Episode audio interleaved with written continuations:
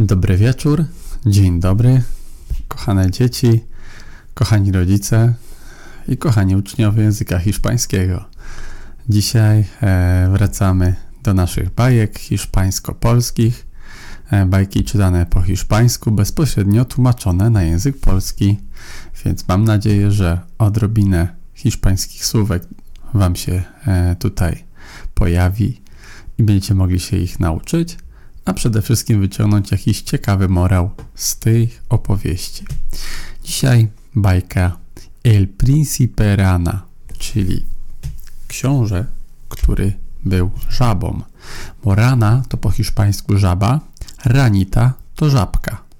Rana, tak jakby komuś coś się stało. To co, jesteśmy gotowi?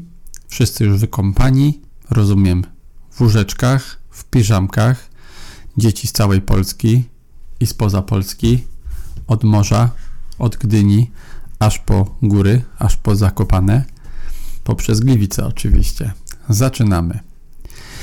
Erazy una vez un rey que tenía cuatro hijas. Był sobie pewnego razu król, który miał czwórkę córek, czwórkę dzieci.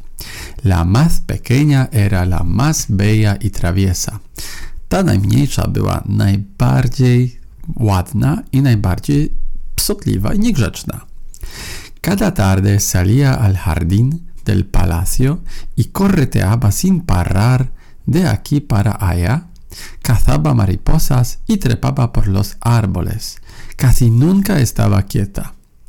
Każdego popołudnia wychodziła do ogrodu ze swojego pałacu i biegała po całym ogrodzie bez e, wytchnienia.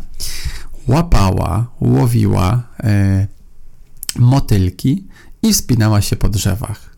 Prawie nigdy nie była spokojna.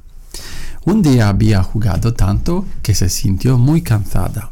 Pewnego dnia tak e, długo się bawiła, że poczuła się bardzo zmęczona. Se sentó a la sombra junto al pozo de agua que había al final del sendero y se puso a juguetear con una pelota de oro que siempre llevaba a todas partes. Pewnego dnia grała sobie, e, tak jak powiedziałem, tak długo aż się zmęczyła. Usiadła sobie w cieniu obok studni z wodą, która była na końcu ścieżki w tym ogrodzie.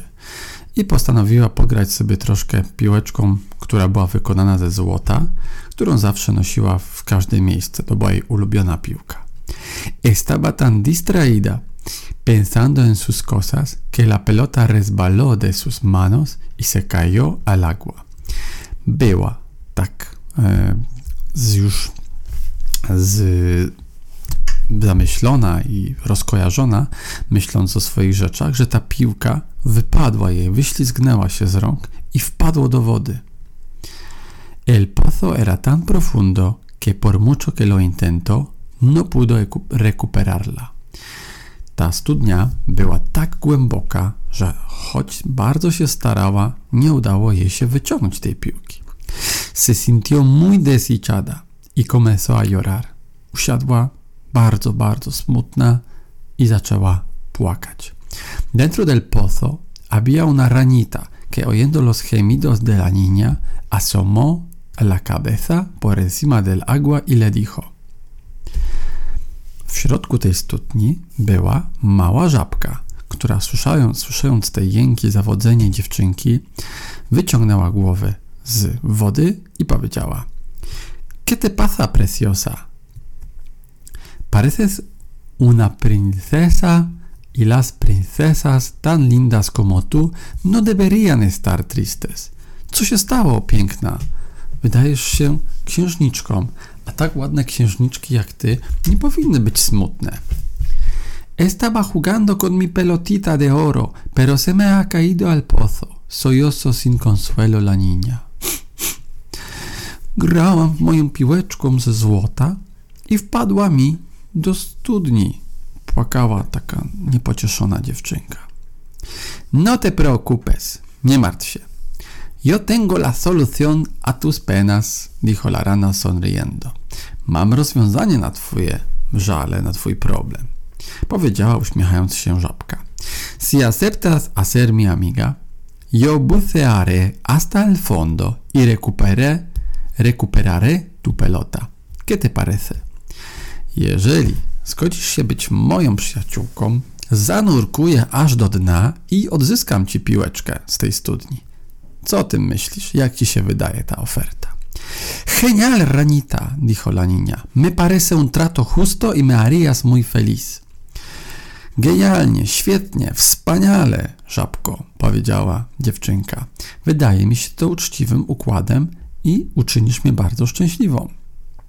La rana, ni corta, ni perezosa, cogió impulso y buceó hasta lo más profundo del pozo. Żabka ani nie była leniwa, ani jakaś specjalnie ograniczona. Pod wpływem impulsu wskoczyło i zanurkowało tak głęboko jak się da do tej studni. Al rato apareció en la superficie con la reluciente pelota. Chwilę potem pojawiła się na powierzchni z błyszczącą piłeczką. Aquí la tienes, amiga, jadeó la rana agotada. Tutaj masz to, piłkę, przyjaciółko. Wzdechnęła wykończona żaba tym nurkowaniem. La princesa La princesa tomó la valiosa pelota de oro entre sus manos y sin darle ni siquiera las gracias salió corriendo hacia su palacio. La rana, perpleja, le gritó. Księżniczka chwyciła tą wartościową piłkę w swoje ręczki, rączki i bez nawet powiedzenia dziękuję pobiegła do swojego pałacu. Żaba, zaskoczona, krzyknęła: Ej, no corras tan rapido! Espera! Ej, nie biegnij tak szybko! Poczekaj! Pero la princesa ya se había perdido en la lejanía dejando a la rana triste y confundida. Ale nasza księżniczka zniknęła w, w oddali, zostawiając naszą żabę smutną i troszkę taką skonfundowaną. Zaskoczoną, nie wiedziała co chodzi. Al día siguiente, la princesa se despertó por la mañana cuando un rayito del sol, de sol se coló por su ventana. Następnego dnia księżniczka obudziła się, kiedy poranny promyk słońca wpadł przez okno. Se puso unas coquetas zapatillas adornadas con plumas y se recogió el pelo para bajar junto a su familia a desayunar. Ubrała swoje piękne buciki, które były mm, przystrojone piórami i poukładała włosy i zeszła na dół, dołączając do swojej rodziny przy śniadaniu. Cuando estaban todos reunidos, alguien llamó a la puerta. Kiedy byli już wszyscy razem, ktoś zadzwonił do drzwi. ¿Quién será? Preguntó el rey mientras devoraba una rica tostada de pan con miel. Kto to mógłby być? zapytał król podczas mm, e, jedzenia pysznego tosta z miodem. Yo abriré, dijo la más pequeña de sus hijas. Ja otworzę, krzyknęła ta najmniejsza, główna bohaterka, jego córka. La niña se dirigió a la enorme puerta del palacio y no vio a nadie, pero oyó una voz que decía. Dziewczynka skierowała się do olbrzymich drzwi pałacu. Nie widziała nikogo za nimi, ale usłyszała mały głos, który powiedział: Soy yo, tu amiga de la rana. ¿Acaso ya no te acuerdas de mí? To ja, twoja przyjaciółka żaba. Czy już o mnie nie pamiętasz? Bajando la mirada al suelo, la niña vio al pequeño animal que le miraba con los ojos saltones y el cuerpo salpicado de barro. Obniżając swoje spojrzenie na ziemię, dziewczynka, rzucąc okiem, zobaczyła małe zwierzątko, które patrzyło swoimi wyłupiastymi oczami i brudnym z błota ciałem yy, na nią. ¿Qué haces tú aquí, bicho asqueroso? No soy tu amiga. Co robisz tutaj, obrzydliwa pluskwo? Nie jestem twoją przyjaciółką. Le gritó la princesa cerrándole la puerta en las narices y regresando a la mesa. Krzyknęła dziewczynka, zatrzaskując drzwi tuż przed jej nosem żaby i wróciła do stołu. Su padre, el rey, que no entendía nada, le preguntó a la niña qué sucedía y ella le contó cómo había conocido a la rana el día anterior. Jej tato, który nic, król, nic nie zrozumiał z tej sytuacji, zapytał dziewczynkę, co się wydarzyło. A ona powiedziała mu cała sytuacja, całą sytuację z, z dnia poprzedniego, związanego z żabą i wyłowieniem tej piłki. Hija mía, eres una desagradecida. Desagradecida. Córeczko moja, jesteś niewdzięczna. Ese animalito te ayudó cuando tú lo necesitabas y ahora te estás comportando fatal con él. To zwierzątko pomogło ci, kiedy jej potrzebowałaś, a teraz bardzo źle się zachowujesz względem tego zwierzątka. Si le has dicho que serías su amiga, tendrás que cumplir la palabra. Jeżeli powiedziałaś, obiecałaś jej, że będzie twoją przyjaciółką, teraz będziesz musiała dotrzymać słowa. Ve ahora mismo a la puerta e invítale a pasar. Biegnij szybko do drzwi i zaproś ją do wejścia. Pero papi, es una rana sucia y aspestosa, se quejó. Tato, ale to brudna i obrzydliwa żaba. Te he dicho que le inventes a pasar y le muestres agradecimiento por haberte ayudado, bramó al monarca. Powiedziałem ci, że zaprosisz ją zaraz do wejścia i pokażesz jej swoją wdzięczność za to, że ci pomogła, krzyknął monarcha. La princesa obedeció a su padre y propuso a la rana, a la rana que se sentase con ellos. Księżniczka posłuchała taty i zaprosiła e, do stołu naszą żabę, żeby usiadła z nimi. El animal saludó a todos muy amablemente y quiso subirse a la mesa para alcanzar los alimentos, pero estaba tan alta que no fue capaz de hacerlo. Zwierzątko wszystkich przywitało bardzo grzecznie i chciało wskoczyć na stół, żeby dostać się do pożywienia, do jedzenia, do śniadania. Ale była, nie była tak wysoka, a stół był tak wysoki, że nie była w stanie tego sięgnąć. Princesa, por favor, ayúdame a subir, que yo solita no puedo. Księżniczko, bardzo proszę, pomóż mi, pomóż mi wejść, bo sama nie dam rady. La princesa, tapándose la nariz porque la rana le parecía repugnante, la cogió con dos dedos por una pata y la colocó sobre la mesa. Dziewczynka, zasłaniając swój nos, zatykając nos palcami, ponieważ e, żaba dosyć wydawała się jej obrzydliwa, wzięła ją w dwa palce dosłownie za jej łapkę ustanowi, i usadziła ją na stole. Una vez arriba la rana le dijo. Kiedy tylko pojawiła się na górze żabka, powiedziała jej: Ahora acércame tu plato de porcelana para probar esa tarta. Seguro que está deliciosa. Teraz proszę, przybliż mi twój porcelanowy talerz, żebym mogła spróbować twojego ciasta. Na pewno jest pyszne. La niña, de muy mala gana, compartió su comida con ella. Dziewczynka bardzo niechętnie postanowiła podzielić się tym posiłkiem z żabą. Cuando hubo terminado, el batracio comenzó a bostezar y le dijo a la pequeña. Kiedy zakończyła jeść, nasza, e, nasza żaba rozpoczęła ziewać i powiedziała do małej dziewczynki: Amiga, te suplico que me lleves a tu camita porque estoy muy cansada y tengo ganas de dormir. Przyjaciółko, proszę cię, żebyś e, zabrała mnie do swojego łóżeczka, ponieważ jestem bardzo zmęczona i mam ochotę spać.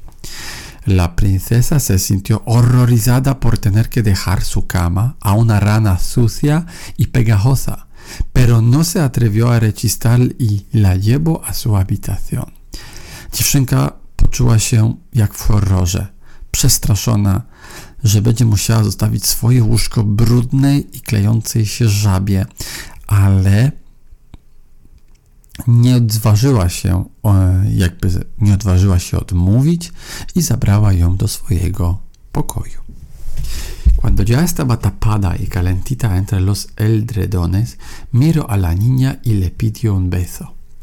Kiedy już była przykryta całkowicie i cieplutko jej było między tą pościelą naszej księżniczki, popatrzyła na dziewczynkę i poprosiła o buziaka. Me darás un besito de buenas noches, ¿no? Dałabyś mi buziaka dobranoc, co? Pero ¿qué dices? Solo de pensarlo me das ganas de vomitar. Co ty mówisz? Na samą myśl o tym mam ochotę zwymiotować. Lo espetó la chiquilla harta de la situación. Burknęła na nią dziewczynka, która miała już dość tej sytuacji. La ranita, desconsolada por estas palabras tan crueles, comenzó a llorar.